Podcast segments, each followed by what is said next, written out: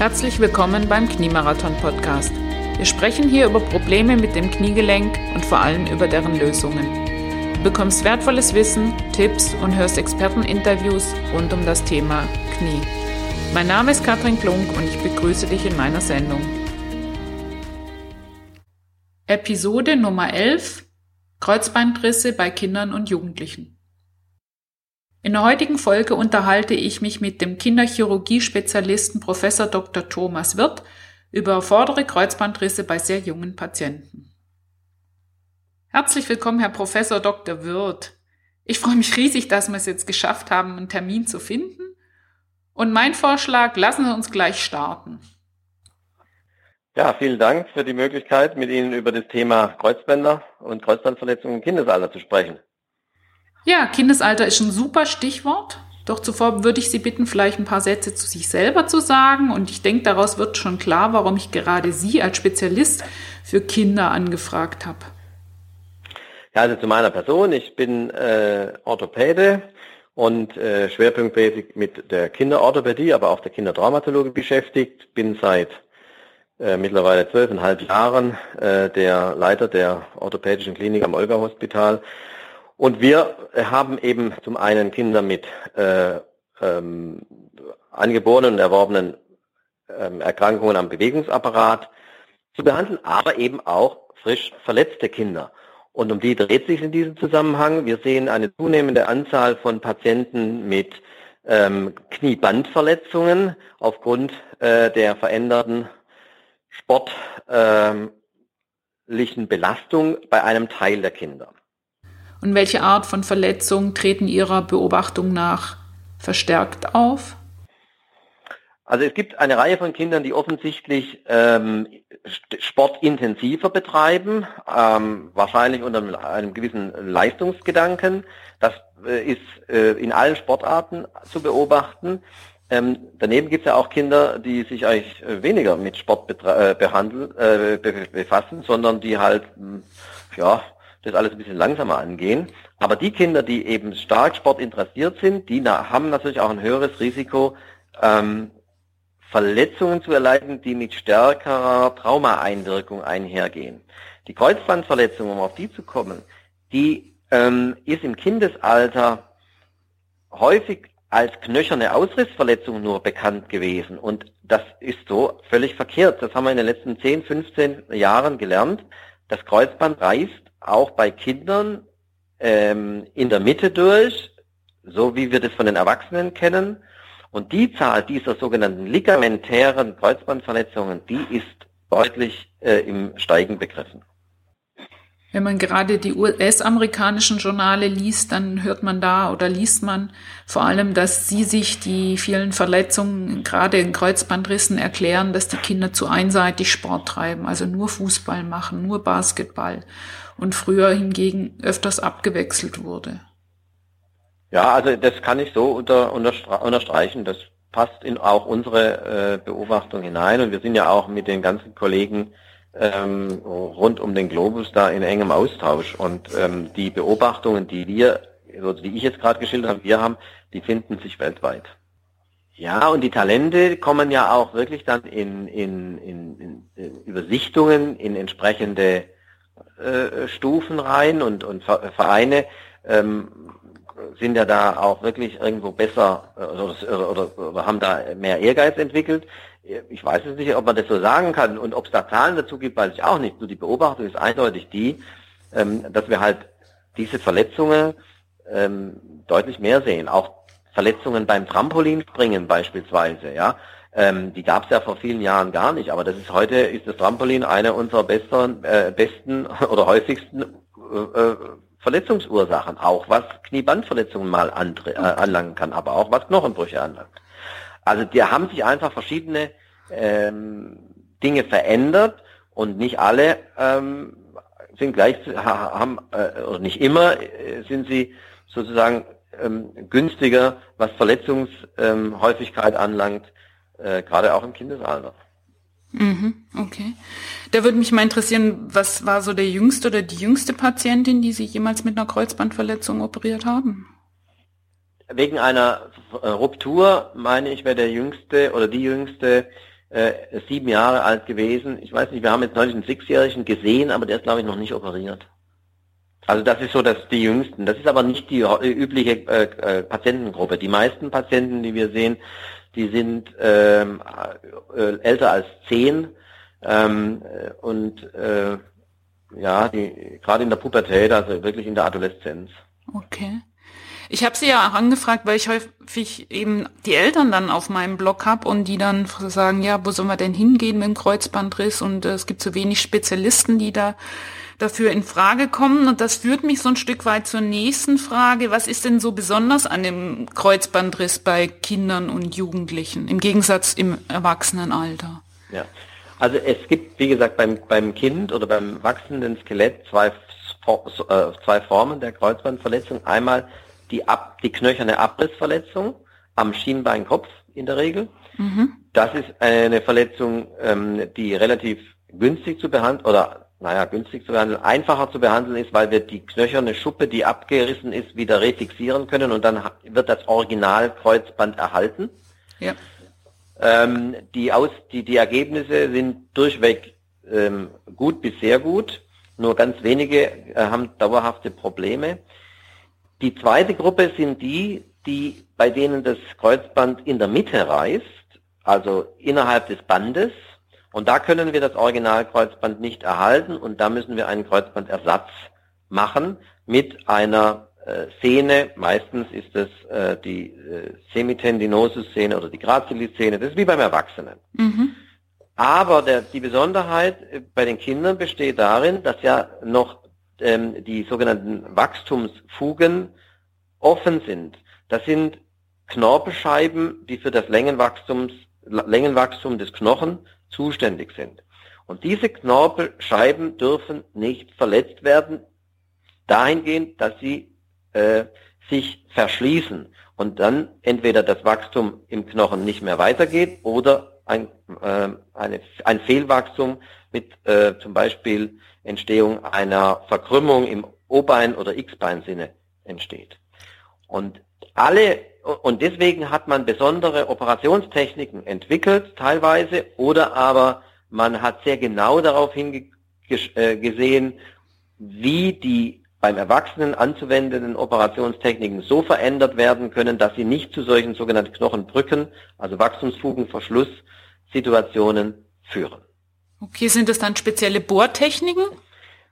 Die Bohrkanäle sind etwas kleiner als beim Erwachsenen, ähm, aber äh, es ist sehr, es ist eine andere Verankerungstechnik teilweise ähm, und eine andere Transplantatwahl teilweise, wohlgemerkt nur teilweise ähm, ähm, zu machen.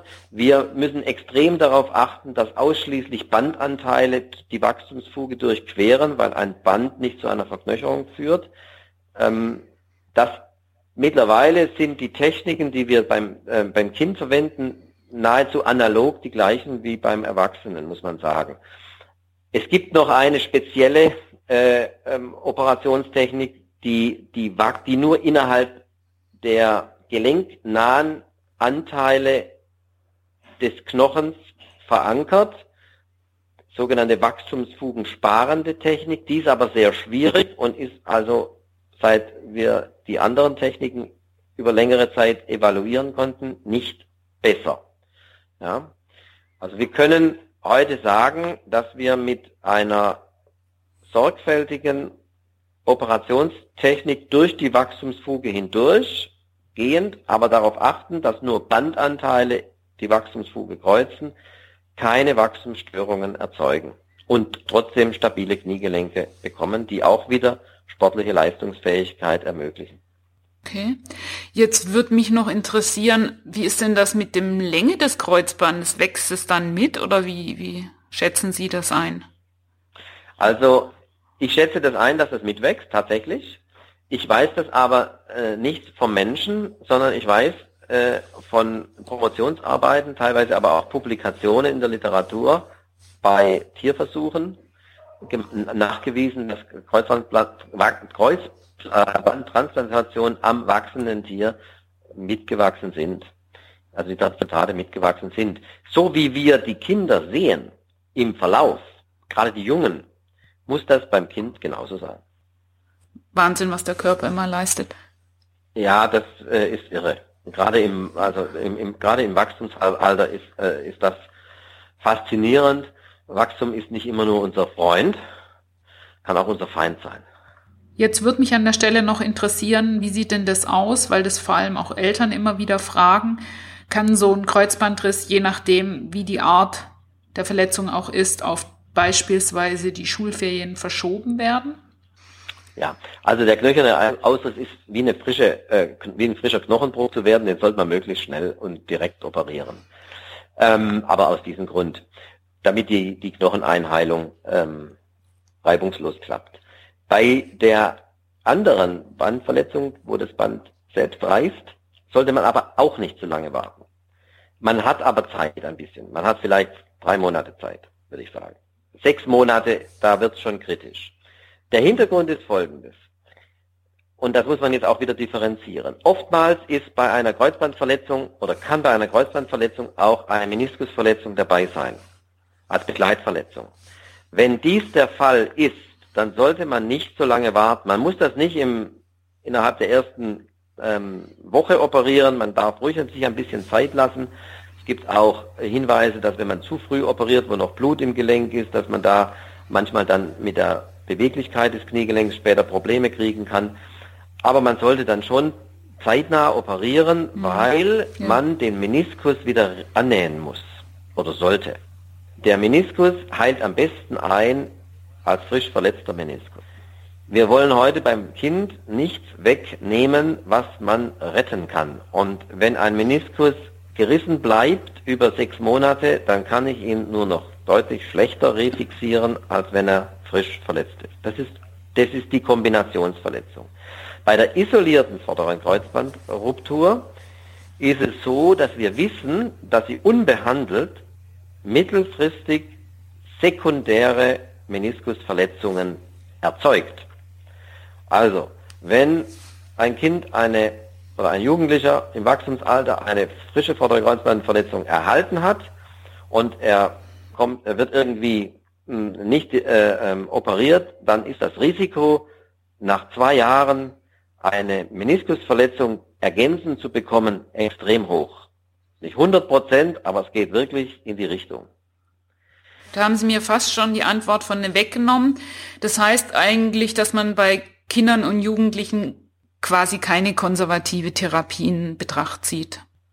So ist es. Eine, also nach der wissenschaftlichen Datenlage heute ist eine konservative Therapie bei einer kindlichen oder jugendlichen Kreuzbandverletzung nicht ratsam.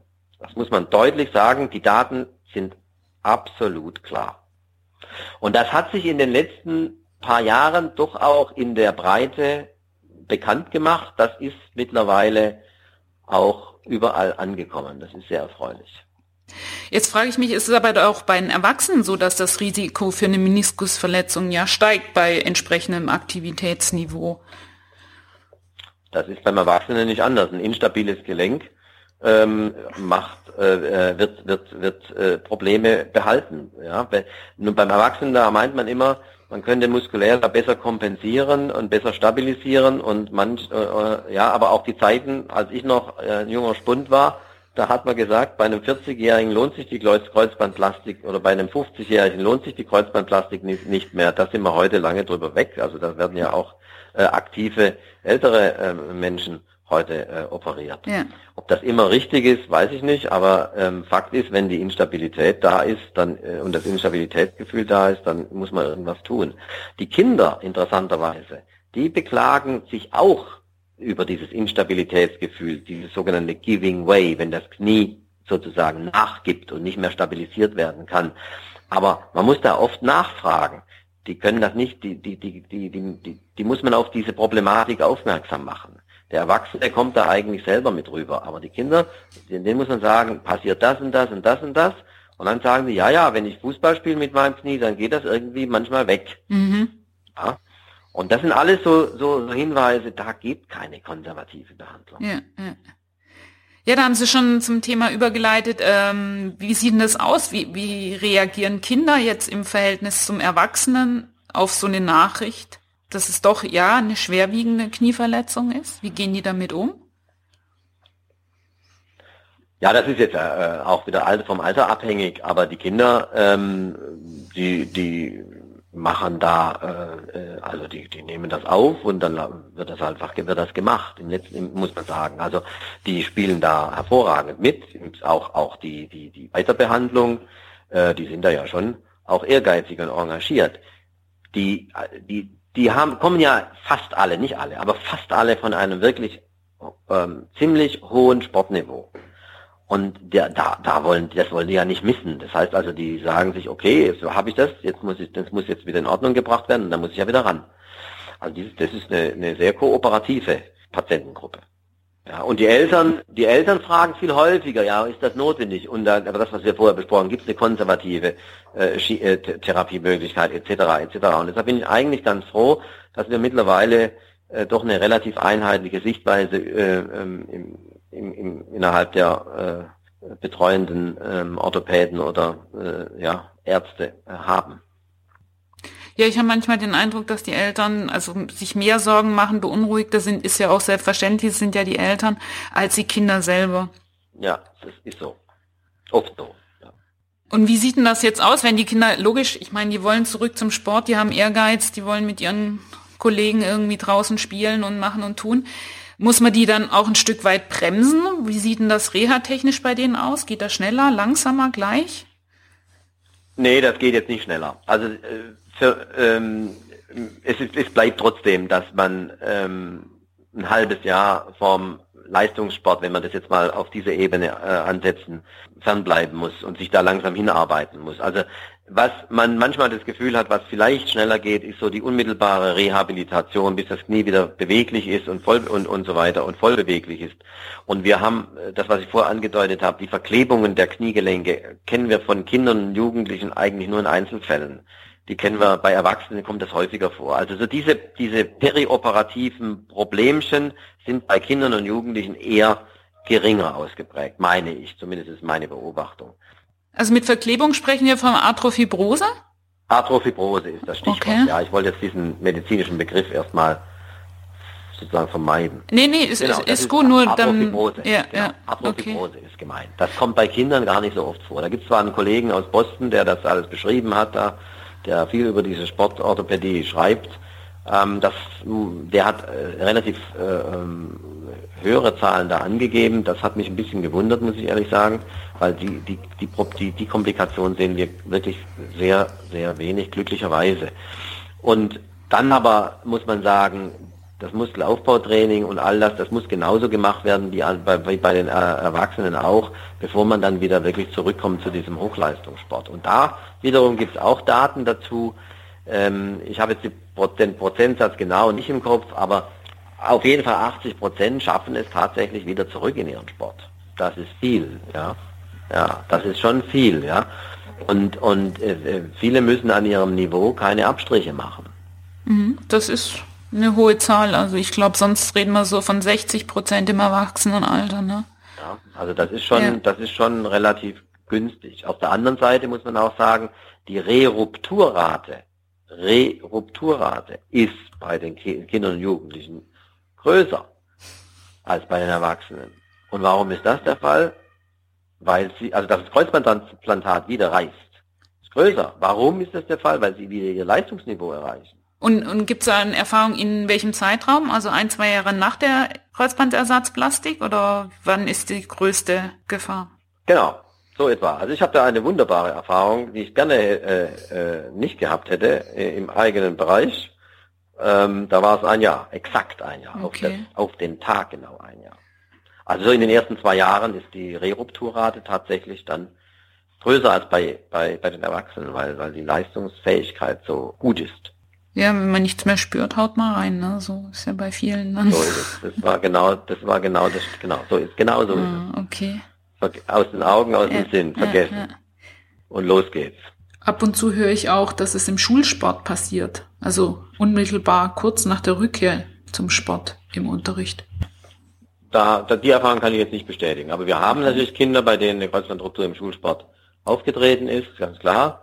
Ähm, ich würde aber irgendwie, ich, wie gesagt, vom, von, der, von der Empfindung her, sie sind doch, sind aber die meisten doch mehr aus dem Vereinssport oder dann auch Skifahren.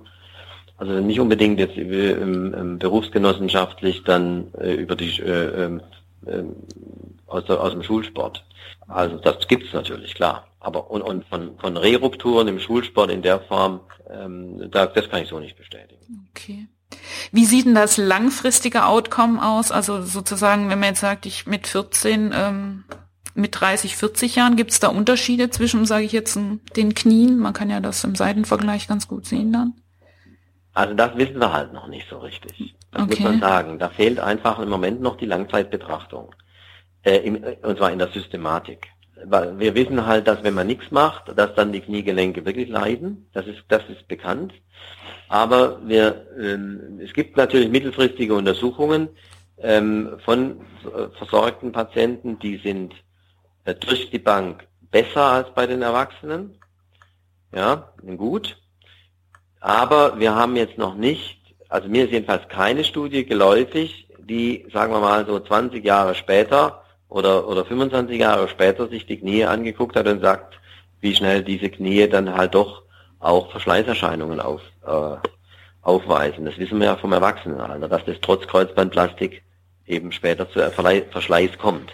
Ich glaube, dass das beim Kind oder beim Jugendlichen nicht viel anders ist. Aber die Daten kann, kann ich im Moment nicht liefern. Also ich denke, dass die, die Situation beim Jugendlichen da kaum anders sein dürfte.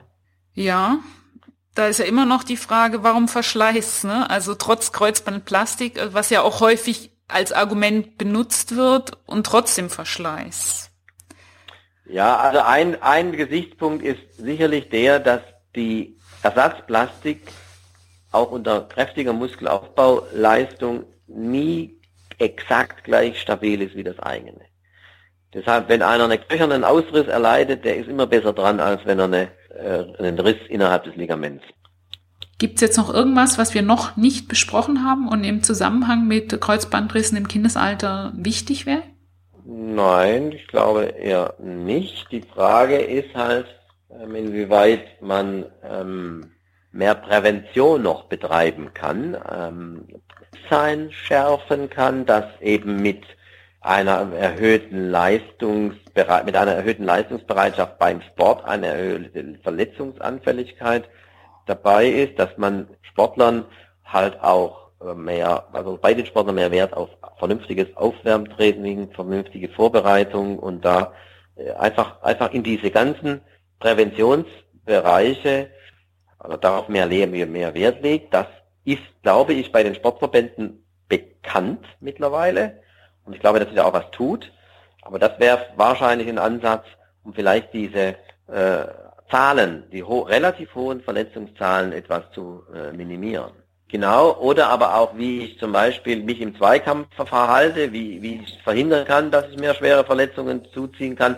Da gibt's ja schon äh, äh, Möglichkeiten, dass man, also dass man trotzdem präsent ist, ja, und dem anderen den Ball abluchst, aber nicht gleichzeitig äh, sich Knie verdreht. Was zum Beispiel? Tiki-Taka ist immer gut. Schnell den Ball weiterspielen, dann kann einem nicht viel passieren. Genau, so. Ja, super. Also Prävention, denke ich, ist gerade im Jugendbereich ein, ein, ein Wahnsinnsthema und ähm, meinen Erfahrungen nach tut sich da schon auch eine Menge. Also dass da sich die Verbände zusammentun und auch ähm, Präventionsprogramme auflegen und so weiter und so fort. Ja, super. Das war richtig mega spannend.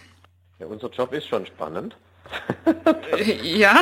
Gut abwechslungsreich und es wird einem hier bei uns wird einem nie, so, nie, nie wirklich langweilig. Das glaube ich Ihnen aufs Wort. Okay, ich denke, wir haben alles Wichtige erwähnt und dann bleibt mir nur noch Ihnen weiterhin so einen erfolgreichen und vor allem ereignisreichen Arbeitstag zu wünschen. Vielen Dank. Ja, ich freue mich auch, dass wir da miteinander gesprochen haben. Ich danke Ihnen auch. Glaube ich, eine äh, sehr wichtige Information, die wir da miteinander besprochen haben. Und es hat mir sehr großen Spaß gemacht.